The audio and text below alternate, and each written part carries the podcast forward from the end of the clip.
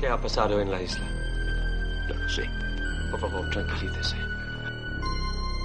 ¿Qué ha pasado en Almanzora? Anteanoche, a eso de las once y media, empezaron las voces y las risas.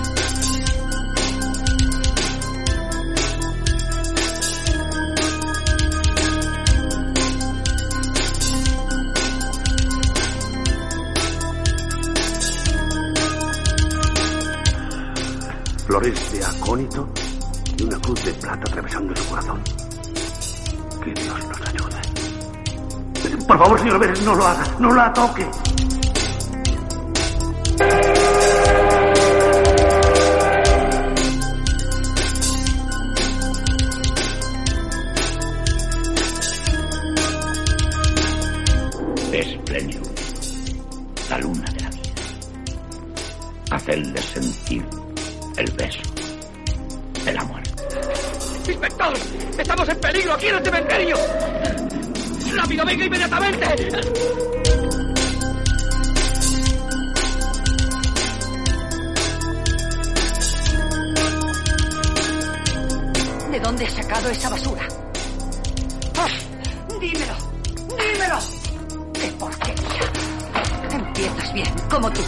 ¡Tetas! Eso era lo único que le preocupaba.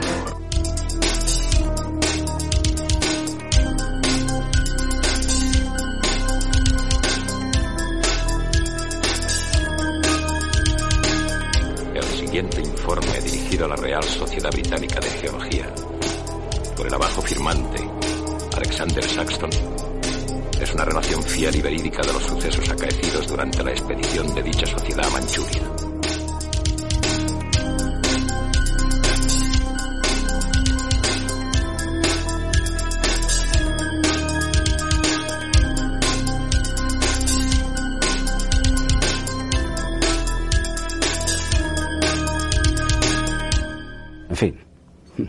Tomemos tan en serio. Al fin a la postre solo es una película de miedo. Hola, buenos días, buenas tardes, buenas noches, a saber qué estamos. Bienvenidos de nuevo al podcast Surge de la Tumba. Recordad que forma parte de SpanishFear.com, que la web es en inglés, pero el podcast en español y que también tenemos en nuestro canalillo de YouTube, en el cual estamos sorteando los dos tomos de Panini Comic España de Locan Key, de Joe Hill. Así que yo creo que todavía estáis un poquito de entrar. Y bueno, muchas sorpresitas en este tiempo de confinamiento habrá en YouTube y tal. Y hoy empezamos a grabar podcast. Porque parece que estamos todos en nuestra casa, pero está costando arrancar.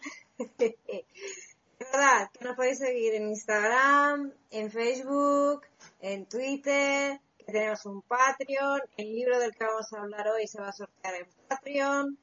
Y, y bueno, en la web de Spanish Fear tenéis los contenidos, la, la review de ventajas de viajar en tren, que esperemos que, que os guste. Bueno, voy a saludar ya a nuestro invitado, José Chenden. Hola, muy buenas. Eh, bueno, nuestro invitado ha escrito un libro, que es el que hemos dicho que vamos a sortear, que se llama Universos Distópicos, que va mucho con estos tiempos. El futuro sí está escrito. José es eh, escritor, guionista, ilustrador, bueno, hace un poco de todo.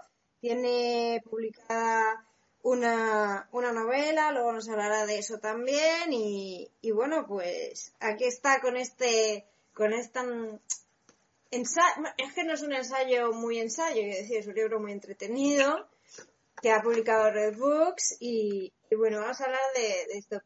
Bienvenido. Muchas gracias.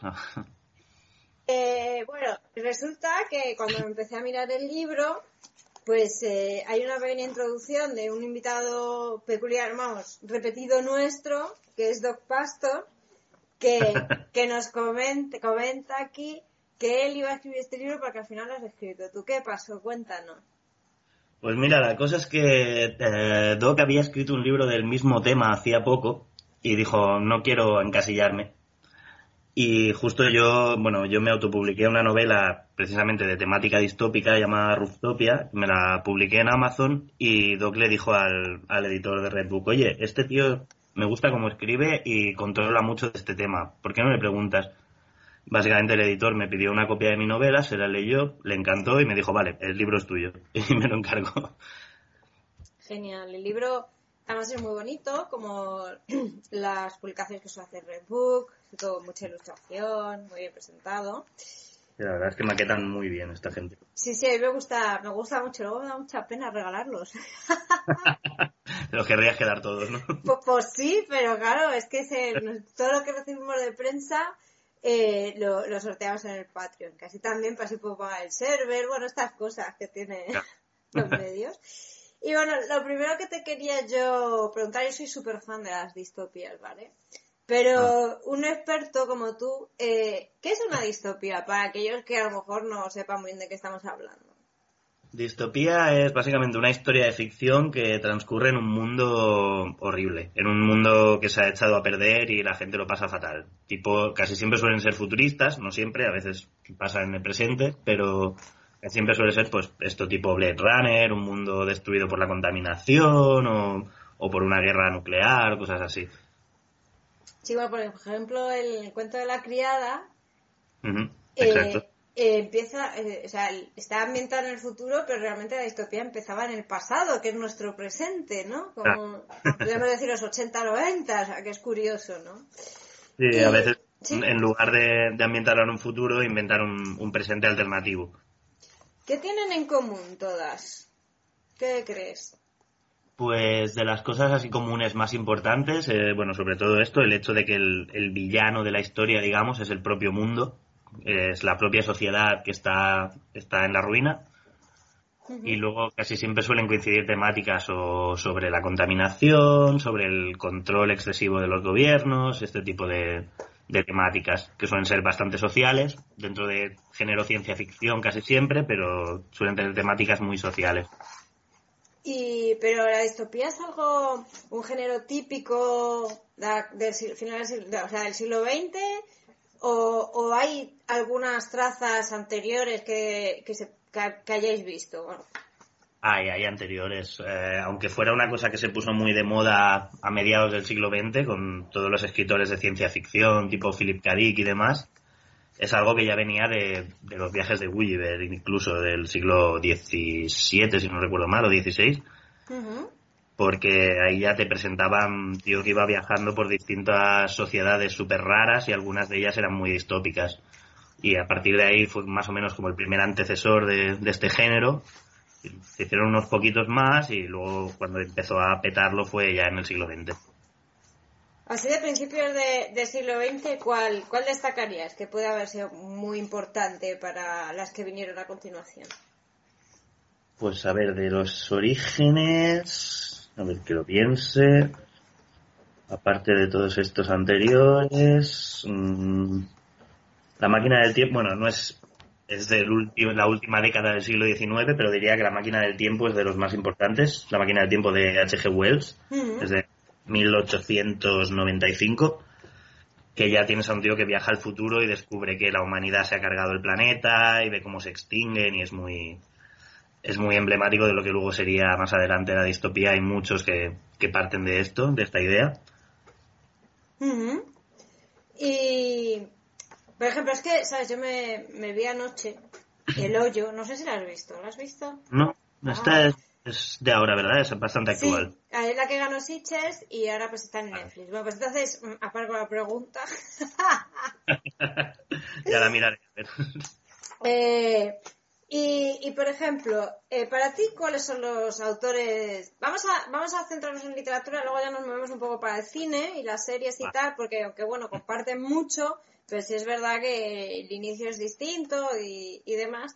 Eh, a ti, de- así de libros distópicos, ¿cuáles son los que más te, te gustan, los que más disfrutas con ellos? Tú que además has escrito una distopía.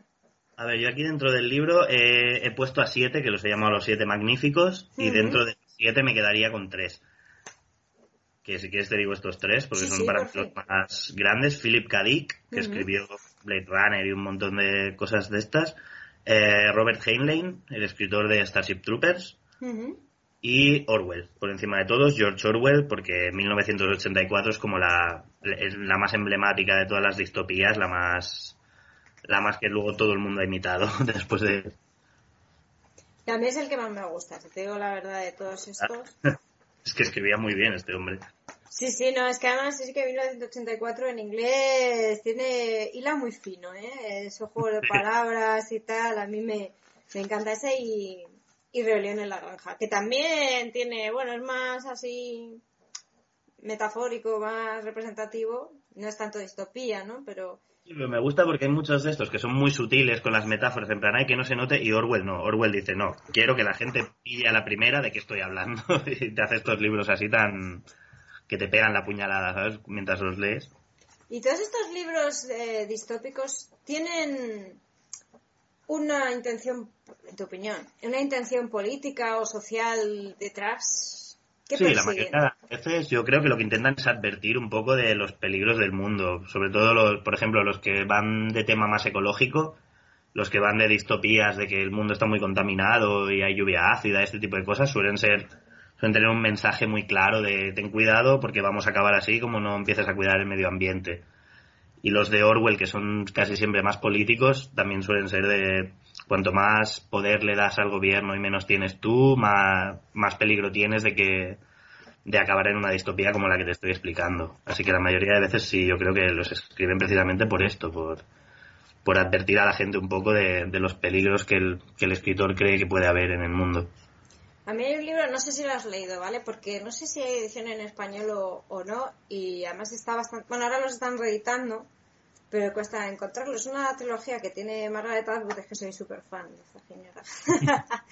Eh, y entonces el primer libro de, de, de esta trilogía, que es toda una distopía, eh, que se llama Oris and Crane, eh, pues se parte en un mundo en el cual, bueno, hay están divididos lo que es el centro de la ciudad, ¿no? La tienen los eh, científicos, la gente de más dinero y luego pues gente que vive alrededor que es como una comuna hippie, hay prostitutas, bueno, así. Y entonces pues lo que están trabajando siempre en el centro, la gente importante, es em, en esto cosa, eh, la genética, ¿no?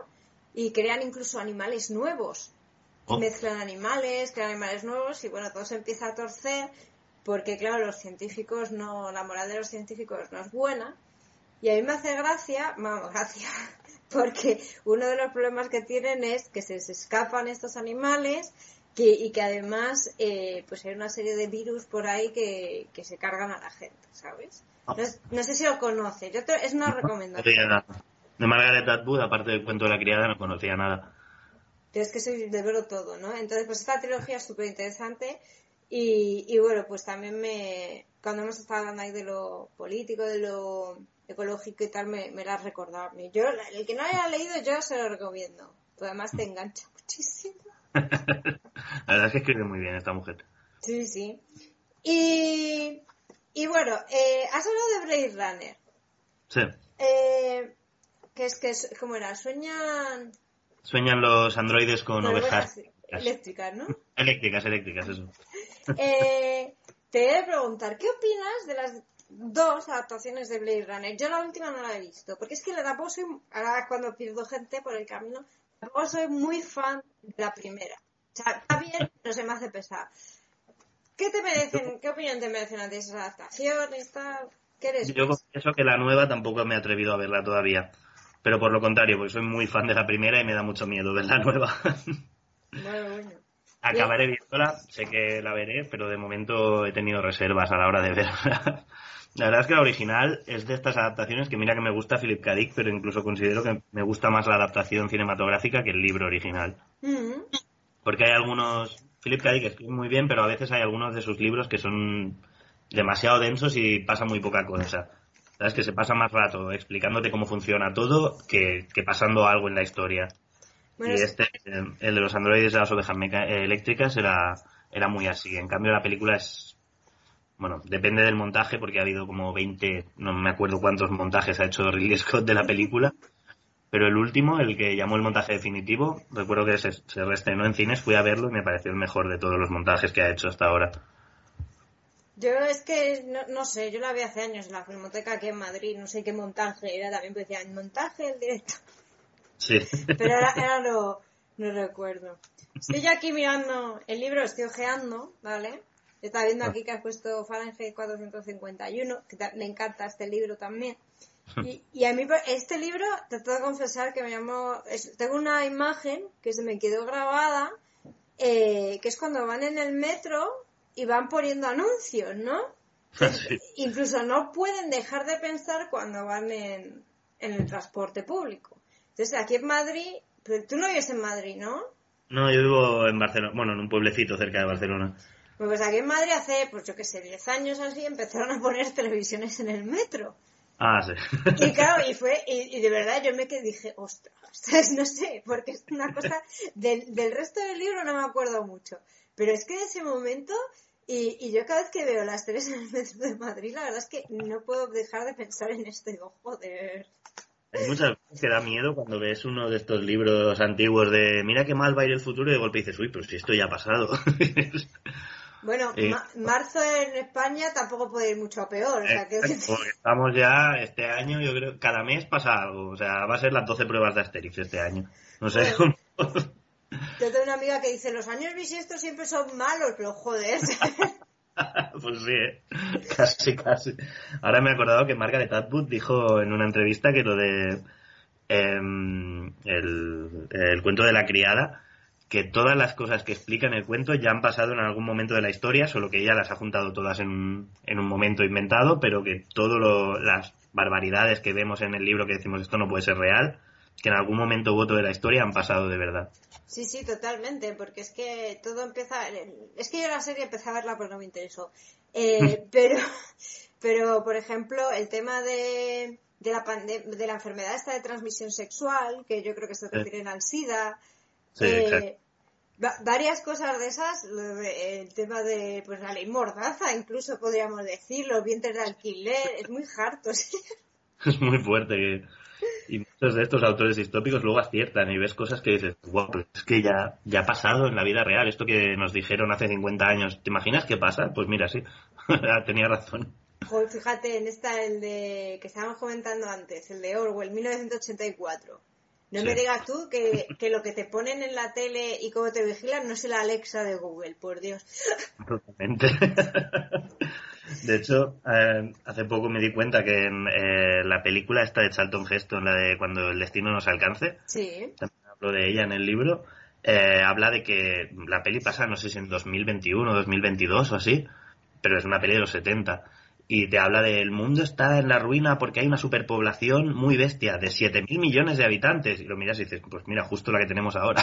O sea, Fíjate, ¿eh? lo clavó el tío, para el año que dijo, justo esa, esa cantidad de gente.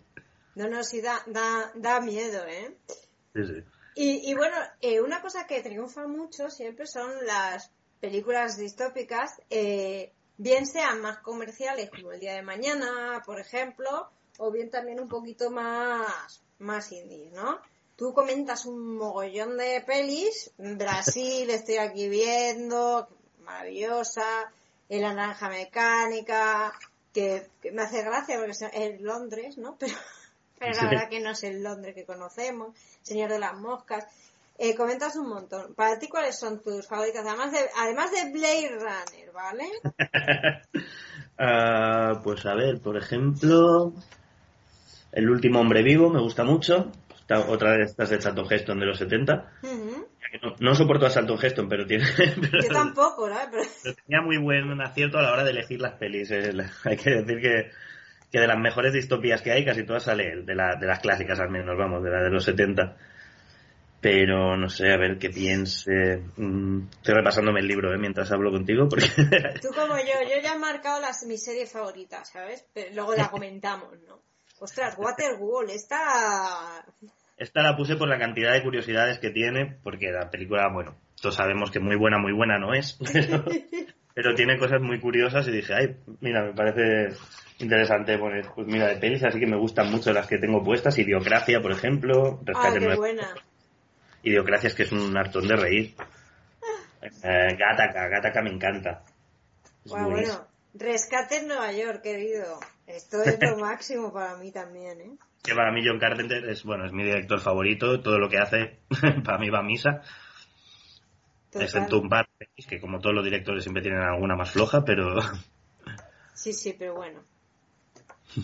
Eh, pues mira, yo de series ya te voy a decir a mí que la que más me flipa, ¿vale? Yo, yo la conocí cuando estudiaba filología inglesa porque un profesor nos la puso de ejemplo de narratología extraña, ¿vale? Y es El prisionero. Uh, la serie más rara del mundo va- para la época en que salió. Era tan... Yo la compré en DVD porque fue ver, o sea, cuando tuve la clase esa se me quedó en la cabeza y ya al cabo de los años dije, pero esta serie cuál era? Y ya encontré que era El prisionero y ya me la compré en DVD y, y me la vi entera. Es que necesitaba verlo, o sea. Es, es rarísima, la verdad es que tenía, para la época que era, tenía unas cosas muy, muy locas visualmente. La ves ahora y tiene un aspecto súper psicodélico de, esta época, de esa época, ¿no? Pero era... La verdad es que rompió bastantes moldes esa serie. Me, me, me encanta. ¿Tú qué serie destacarías? Pues mira, te iba a recomendar de las que he puesto una que no es muy conocida, pero es una actual que se llama The Rain, una serie danesa que hay en Netflix ahora. Que está muy bien. Es un, bueno, una, un virus que se transmite a través de la lluvia y si te toca una gota de lluvia te mueres al instante. Joder. Y es como... Eh, bueno, ahora precisamente en plena pandemia a lo mejor no es la mejor serie para ver. Pero... La verdad es que yo primero la vi y pensé, bueno, la lluvia, que ¿por qué de esto? Luego me enteré que es que en Dinamarca llueve a diario, es lo más normal. O sea, que ¿qué le Sí. puede dar más miedo a un danés que que la lluvia le pueda matar? ¿no? Y la verdad es que la serie está muy bien hecha, es, es, es rarísima. La veo doblada porque si la veo en danés no me entero de nada. que normalmente soy de ver las pelis en inglés siempre, pero esta serie, como está en danés. Y de hecho, una cosa muy graciosa que tiene, que me encantó, es que descubrí viendo esta serie que en, en danés casi no existen palabrotas. Y cuando alguien quiere hablar mal, dice tacos en español. O sea, oyes a, a estos actores hablar en danés y de golpe gritan, joder. Qué Es gracia. rarísimo. En inglés o en español usan los tacos, porque ellos tacos propios casi no tienen. Qué gracia. Y, Sí. y oye, aquí que estoy viendo en Mad Max. ¿Eres fan de la nueva de Mad Max o...? Sí, ¿Sí? me gustó mucho. A mí no. Iba un poco de miedo, en plan, ay, han quitado a Mel Gibson, qué raro. Pero, pero está muy bien hecha. No sé, mí que- se me hizo muy pesada, ¿eh? ¿Sí? Joder, ahí en el camión, y luego ahí nos paramos a dormir, y luego vuelta al camión. Digo, joder. A ver, para mí la mejor de Mad Max es la 2, Sí. pero bueno, las otras tres, bueno, la peor es la primera de todas, la original de los 70, en la que la peli no empieza hasta que faltan 10 minutos para que se acabe. Sí, sí, no sé, a mí me... me- Fíjate que al principio estaba ahí súper guay, ¿sabes? Pero... Pero no sé, no, no sé. Estoy viendo que han metido cosas muy... Muy actuales, ¿no? Como los 100, Ready Mm, Player One también. Sí, me- todo un apartado de versiones para adolescentes más de... Porque también hoy en día parece que la, el género distópico, sobre todo donde más triunfa es entre los adolescentes. Y están, desde que salió los Juegos del Hambre no paran de salir historias de este tipo, cada año sale una nueva. Hmm. Y parece que, que al público así más joven le gusta muchísimo este, este género. Es curioso.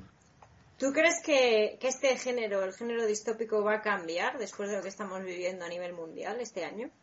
Segu- mm, No sé si cambiar, pero van a salir un montón de historias basadas en virus, eso seguro. porque, porque vamos, estos meses, bueno, estas semanas, espero que solo sean semanas y no meses de confinamiento, que todo el mundo está aprovechando, en plan, bueno, pues ahora aprovecho para dar rienda suelta a mi creatividad y escribir libros y tal.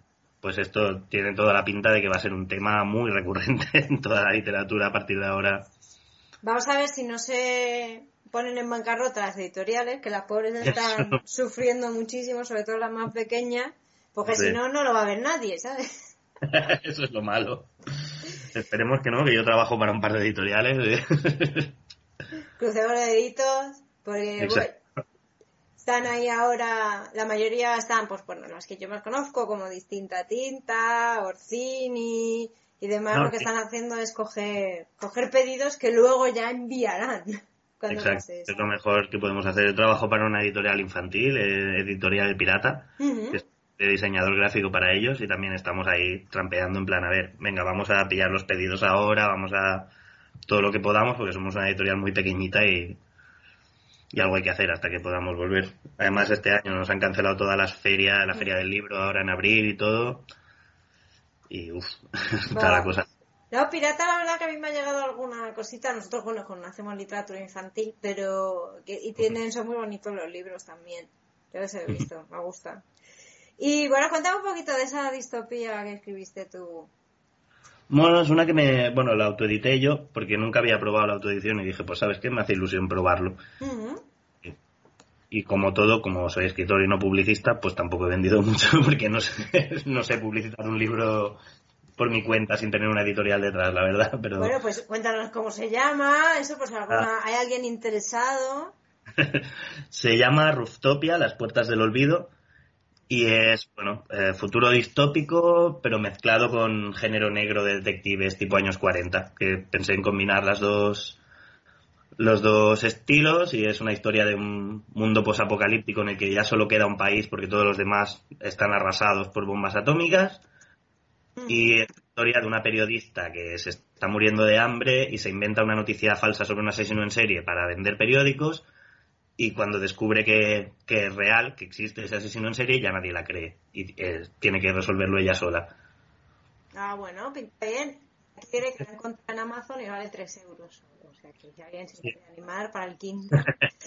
la versión ebook vale 3 euros, la versión física no me acuerdo si eran 11 o 12. 11.99. Mira, ya, ya estoy aquí mirando, no te preocupes. Pues este me lo autopubliqué yo por probar y bueno, a ver, ventas moderadas, pues lo que te decía, pues al no ser una editorial y no saber yo mucho de marketing, pues tampoco no he podido venderlo mucho, pero gracias a esto, cuando lo leyó el editor de Redbook, le gustó tanto que me encargó el de universos distópicos. Mm-hmm. ¿Y vas a hacer más ficción o vas a seguir con el ensayo? ¿En qué estás trabajando?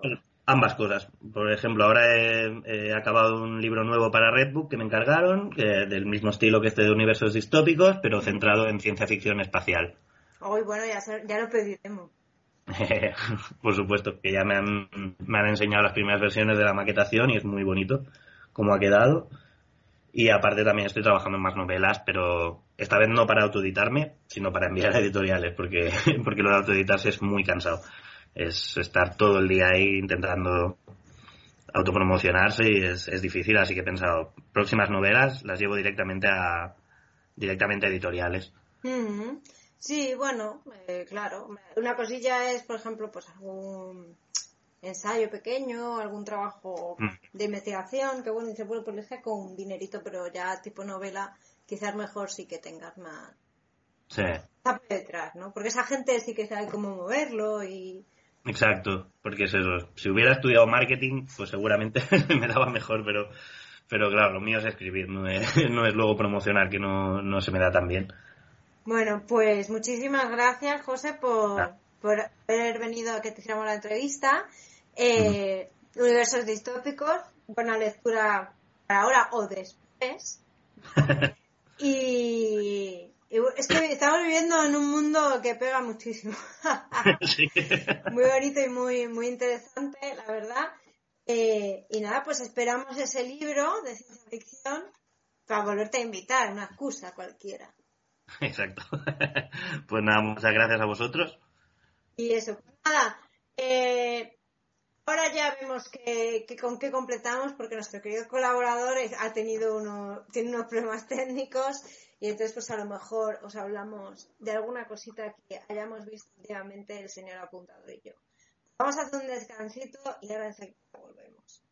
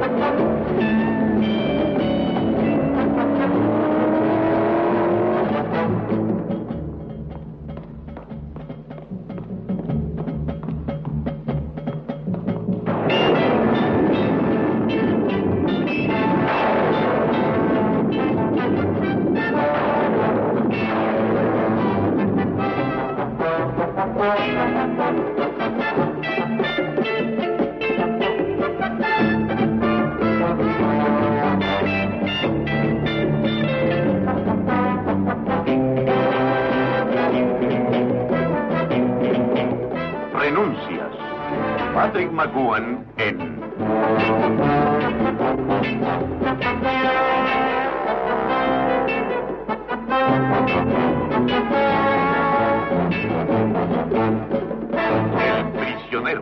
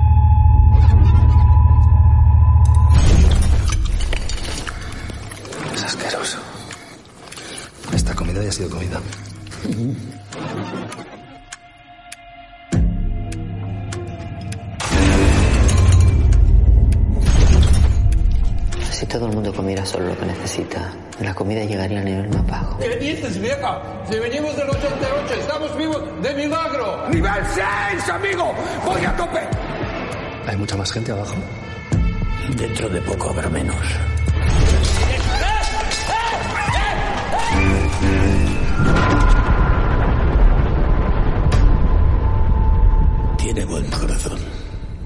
No creo que sobreviva usted mucho tiempo.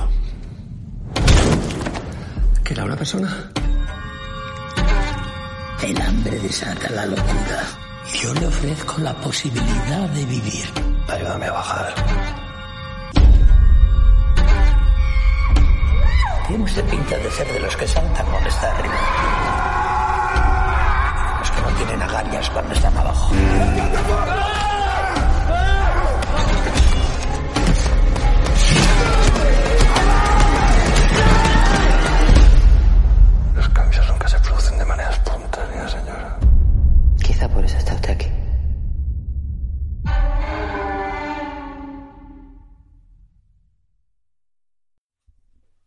Como nuestro querido Peter a quien hecho mucho de menos, no puede conectarse por causas técnicas, no preocuparse, está bien de salud. Eh, pues bueno, eh, para poder completar, he invitado al apuntador para hablar de la peli de la que está todo el mundo hablando ahora y además que pega muy bien con el universo distópico del cual hemos hablado en la primera parte que es la del hoyo o la plataforma, como también se la conoce, y que está en Netflix. Eh, la peli que ganó el Festival de, de Sitges este, este año, ¿no? Eh, fue estrenada en el Festival Internacional de Cine de Toronto en septiembre. Ahí ganó el premio de People's Choice Award for Midnight Madness y recibió bastantes buenas, buenas críticas. Eh, y luego, pues bueno, ha ido pasando por el, Festival de Cine Fantástico y de Terror de San Sebastián, ha estado en salas, eh, aquí pone salas, pero vamos, no creo porque directamente ha sido estrenada en Sitges, habrá alguna sala tipo, no sé, de algún festival. Y, bueno, pues en el reparto, pues eh, también deciros que, bueno, ganó un, Goya, mejores efectos especiales. Y ha creado diversas opiniones, buenas y malas. Y, y bueno, ¿qué deciros? Eh, bueno, eh, apuntador, bienvenido. Hola, bien. Uy, bienas, digo yo. Eh, buenos días. Parece que tiene, que tiene hambre y que es un pollo o algo. Está pasándolo muy mal en el confinamiento. Ay, no, no, no. eh, está todavía la cabeza un poco dislocada. Y- Bueno, nosotros esperamos que nuestros oyentes estén iguales de locos que nosotros o que se mantengan cuerdos por el momento. Y, y bueno, yo el hoyo, a ver, está bien, ¿vale? No te digo que no. Empiezo fuerte, ¿vale? Eh, pero joder, es que es un puto corto alargado, con un croma de la hostia. Ahí lo digo. Eh, yo es que tengo sentimientos encontrados eh, con la peli, ¿no? Eh, no me parece una película mala, o sea, yo la he visto, no he querido quitarla, eh, no me ha parecido una cosa de vergüencita ajena, ni muchísimo menos. Y de hecho, pues me parece bien, o sea, y apoyo a que la gente se. todo tipo de películas que se lanzan a la piscina como esta. O sea, me parece una, una peli bastante arriesgada para lo que es la producción de, de nuestro país, ¿no? En, ¿Cómo se esto de nuestro país? para lo que es la cinematografía española. ¿Se nos ha vuelto patriota? es que como todas las noches a las 8 hay uno por ahí poniendo el himno, pues eh, debe ser eso. Y, mm, y claro, pues eso. Pero por otro lado, eh, no dejo de pensar que la película tiene unas cuantas cosas que no me gustan. No me gusta usar ese, ese palabra que has usado, que es el de corto alargado, porque me parece un poco cuñado. Con perdón, ¿eh? No es por meterme contigo. ¿A que no vuelves? Eh, pero entiendo, porque esto lo hablaba el otro día con un, con un amigo que seguramente nos está escuchando. Hola, Manuel. A ver, que aquí no se viene a saludar, se viene a hablar del corto, ¿sabes? Pero bueno, continúa. del corto de la película. y él opinaba lo mismo que dices tú, que es que es una idea que para un cortometraje funcionaría mucho mejor. Yo creo que también. Eh, yo creo que la idea de dos personas que están en un nivel donde ves que hay gente que está también arriba, no sabes quién es, mm, hay gente que está abajo que tampoco sabes quién es, pero te puedes hacer una idea, funcionaría mm, mejor. Ah, eh, porque de hecho esto se nota en, en el guion. A mí por lo menos eh, he hecho en falta momentos que realmente me generen una tensión, un, una duda, un, no sé, eh, que me hagan reflexionar. La película no me ha hecho reflexionar mucho, eh, siendo honesto. Y no sé, no, no sé, no es como por ejemplo en, Cube o en Show, ¿no? Pensando en películas así muy similares, la gente la ha estado comparando con, con Rompenieves de Bon Joon-ho y sí, eh, en el aspecto en el que hay varios niveles, ¿no? pero no, no, yo lo veo más como que mm, esto intenta ser la cuba española, ¿no? Y claro, es que la recta final, no sé, eh, creo que tiene una serie de soluciones muy poco lógicas. A mí eso me estaba sacando de... Es que tampoco quiero entrar mucho porque no quiero lanzar spoilers tan pronto. No sé, no sé. Eh, no sé qué más añadirte. Bueno, yo quiero comentar una cosa de los actores. Por ejemplo, decir que Iván Masaque, eh, uno de los tontos de Aida, eh, me ha sorprendido mucho, ¿no? Porque lo hace bastante bien. Pero, y, bueno, quiero destacar que hay actores que no entiendo nada de lo que están diciendo. O sea, por ejemplo, Antonia San Juan puede decir lo que le dé la gana que no se le entiende. O sea, ya hay partes que está diciendo, mm, podríamos hacer un poquito de dicción, no sé, ¿sabes? eso tampoco me ha, tampoco me ha gustado, si te digo la verdad. No sé a ti. No, eh, eh, creo que la película no está mal interpretada, pero sí es verdad que mm, hay... O sea, no está mal, mal escogido el casting, no, eso no he notado ningún problema.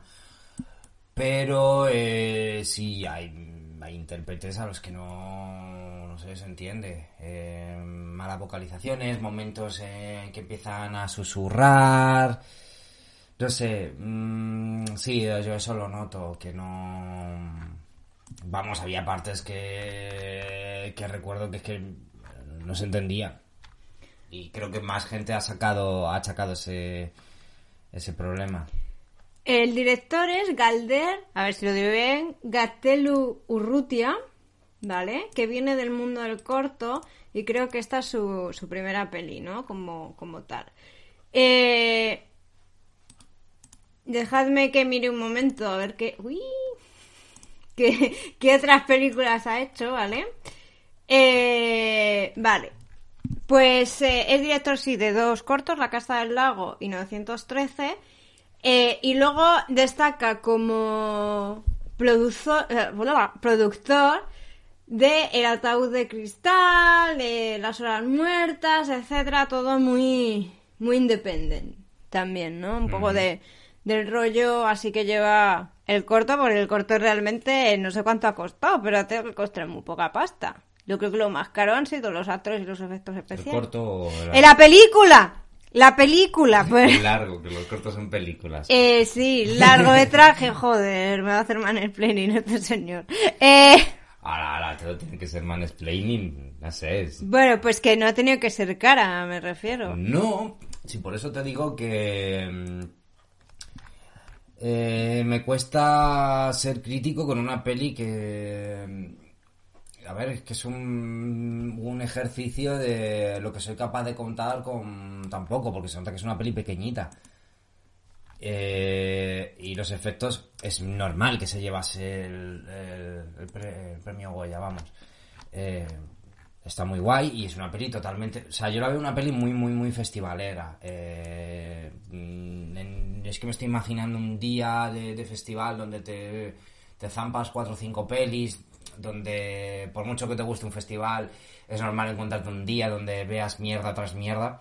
Y una peli así se agradece, o sea, porque una peli no, no es aburrida. Sí que se me hace un tanto eh, repetitiva la estructura. O sea, a mí es lo que me raya ahora pensándolo. Que de repente tiene un cambio, porque, bueno, no, no es ningún spoiler, pero de repente empiezan. O sea, empieza ahí a encerrar en su cubículo, tal, no sé qué, con su compañero. Bueno, le van pasando cosas y de repente eh, cambian como a un mensaje religioso de. Mesías y no sé qué. mm, que no entiendo, o sea, que no sé de dónde sacan eso, ¿sabes? No sé si es parte de una locura o, o yo qué sé, o intentando tirar para otro lado el guion, no lo sé. Yo vi ayer un tuit de, de Álvaro Arbonés, eh, crítico en, en Canino, eh, que decía que no, le había gustado y que cuanto más pensaba en ella, menos le gustaba su, su mensaje. Y, y decía básicamente que no le gustaba ese rollo de alegoría cristiana frente al capitalismo. Él lo explica bien, o sea, yo lo voy a explicar como el puto culo, además, eh, como me invento ahora en cierto a- a comentarlo. Eh, con mis problemas de lapsus eh, a lo Rajoy, pues probablemente la cague, ¿no? Y entonces os remito a que, a que lo busquéis en Twitter. Sí, también en e-cartelera hay, con, con spoiler, ¿vale? Cuidado si no habéis visto, hay un artículo que explica toda la, la lectura marxista social que tiene, que Claro. tiene la peli. Claro, es que, y en ese hilo de Álvaro, alguien decía una cosa muy interesante que decía, es que la peli al final parece como que tiene una un trasfondo en el que dice que la gente si no es a hostias no aprende, algo así venía a decir, eh, no sé, se- estuvieras de acuerdo o no con lo que pudiera decir la gente, soltaba, era, era muy interesante ese hilo, todo lo que se estaban comentando eh, respecto al trasfondo de la película, ¿no? Bueno, pues ya, ya lo, ya Yo lo remito a ello porque mm, yo no he pensado mucho eh, en ese aspecto y, y esta gente lo hace muchísimo mejor que yo. Entonces, si queréis sacar alguna lectura más allá, eh, os remito a este, a este hilo de, mm, de comentarios en Twitter.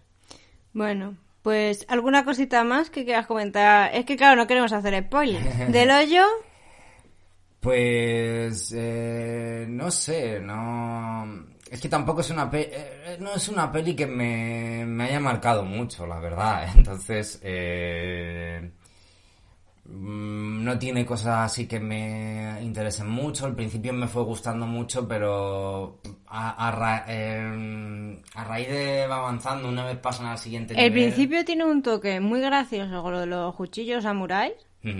Que ahí va, dice, ay coño, comedieta. Pero es, que a mí lo que más Pero y luego cambia totalmente el, el tono del discurso y, y dices, pero ¿por qué ya no queda este trozo de, de comedia? Es que a mí lo que más me ha gustado de, de la película es este actor, el señor mayor, que no sé cómo se llama ese actor. eh, me parece con... Yo creo que creo que es Zorion Eguileón.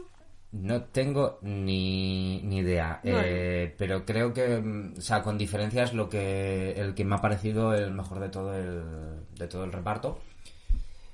Y, y claro, eh, lo que te comentaba, hay momentos que te tiene que crear cierta tensión, ¿no? Cierto conflicto, decir, hostias, te estás metiendo en esta situación y te ves obligado a, a cometer em, ciertos actos, ¿no? Porque hay un momento, en el momento en el que bajan al siguiente nivel, que se quedan, pues esto, el señor mayor y, y- y el protagonista, digamos, y digamos que se ven obligados a, a cometer cierto acto, ¿no? Que... No cuenten nada. No, no, no, no cuento nada, pero... eh, que no es algo moralmente... Pero claro, te ves en esa situación y son cosas que... eh, es la supervivencia, ¿no? Pues te tendría que generar un conflicto y sin embargo a mí la peli no, no me transmite eso, no lo sé, no me... Eso me... No, no, no sé, no me engancha, no me... No me dice absolutamente nada, no me hace replantear nada, no sé, dices, joder, que es que es una cosa muy jodida, ¿no? Y no me. Entonces, ese, ese tipo de cosas hace que la peli me vaya decayendo, ¿no? Luego el momento con Antonio San Juan, ¿no? Eh, que igual, voy a intentar no hacer spoilers, pero que, que no es ningún spoiler, ¿no? Que cada una de estas personas que entran en este sitio tienen que llevar un objeto, ¿no? Pues claro, eh, lo de Antonio San Juan, por Dios, que tienes un objeto, es que no me cuesta llamarlo objeto, pero bueno, voy a decir Es un objeto. perro. Vale, un perro. Dios, que eh, eh, con los perros es muy fácil jugar en el cine para porque no quieres verlos que les pase nada. Pues es que eso lo hacen para mí fatal, ¿no? Además, ves un perro súper gracioso, que es un perro salchicha, le ves ahí danzando, tal, no sé qué. Y no sé, no. Mm, mm, Mm. mm. Bueno. Yo es que eh, me pasa que cuando terminó. Cuando estuve viendo a la gente hablar de Sitges, de ¡guau! ¡Qué, qué, qué, qué hornada de, de, de pelis españolas! ¡Qué buena esta! ¡Qué buena! Ventajas de viajar en tren, qué, ganas de tenía de verlas las dos y, cómo me han decepcionado las dos, sin parecerme una mierda, porque no creo que sean malas películas, desde luego, pero me han decepcionado un poco. Bueno, pues nada más. Queremos dar las gracias a, a Luis Rueda porque nos dio un directo otro día en Instagram muy jugosillo que subiré a YouTube con sonido. Porque Instagram no me ha dejado grabar el vídeo, pero sí he podido grabar el sonido eh, y que podéis disfrutarlo. Nos habla de su último libro, Lucificción, editado por Cinepress. Y la verdad que estuvo muy bien, o sea que muchas gracias, Luis. Y nada más, deciros que en el Patreon se va a sortear universos distópicos. Cuando ya pase todo esto, se mandará. También está pendiente el sorteo de Vesna, de José Luis Alemán. Y no sé, a lo mejor a lo loco convencemos a Charles Van y a Full Moon para que nos haga un regalito especial a nuestros Patreons. O sea, sabéis que podéis apuntaros por uno o dos euros. Y bueno, no olvidéis seguirnos en las redes sociales. Pronto más vídeos para YouTube. Estáis todavía a tiempo de entrar en el sorteo de los cómics de Locanqui. Y, y bueno, pues muchas gracias por escucharnos. Esperamos que Vitener vuelva pronto. Que se, es que aquí al apuntador no se me ha ocurrido nada que preguntarle así extraño. y nada, pues nada, un besito para todos ¿Qué, qué- y qué hasta me luego. vas a preguntar extraño? Yo qué sé. Ahora, hasta luego.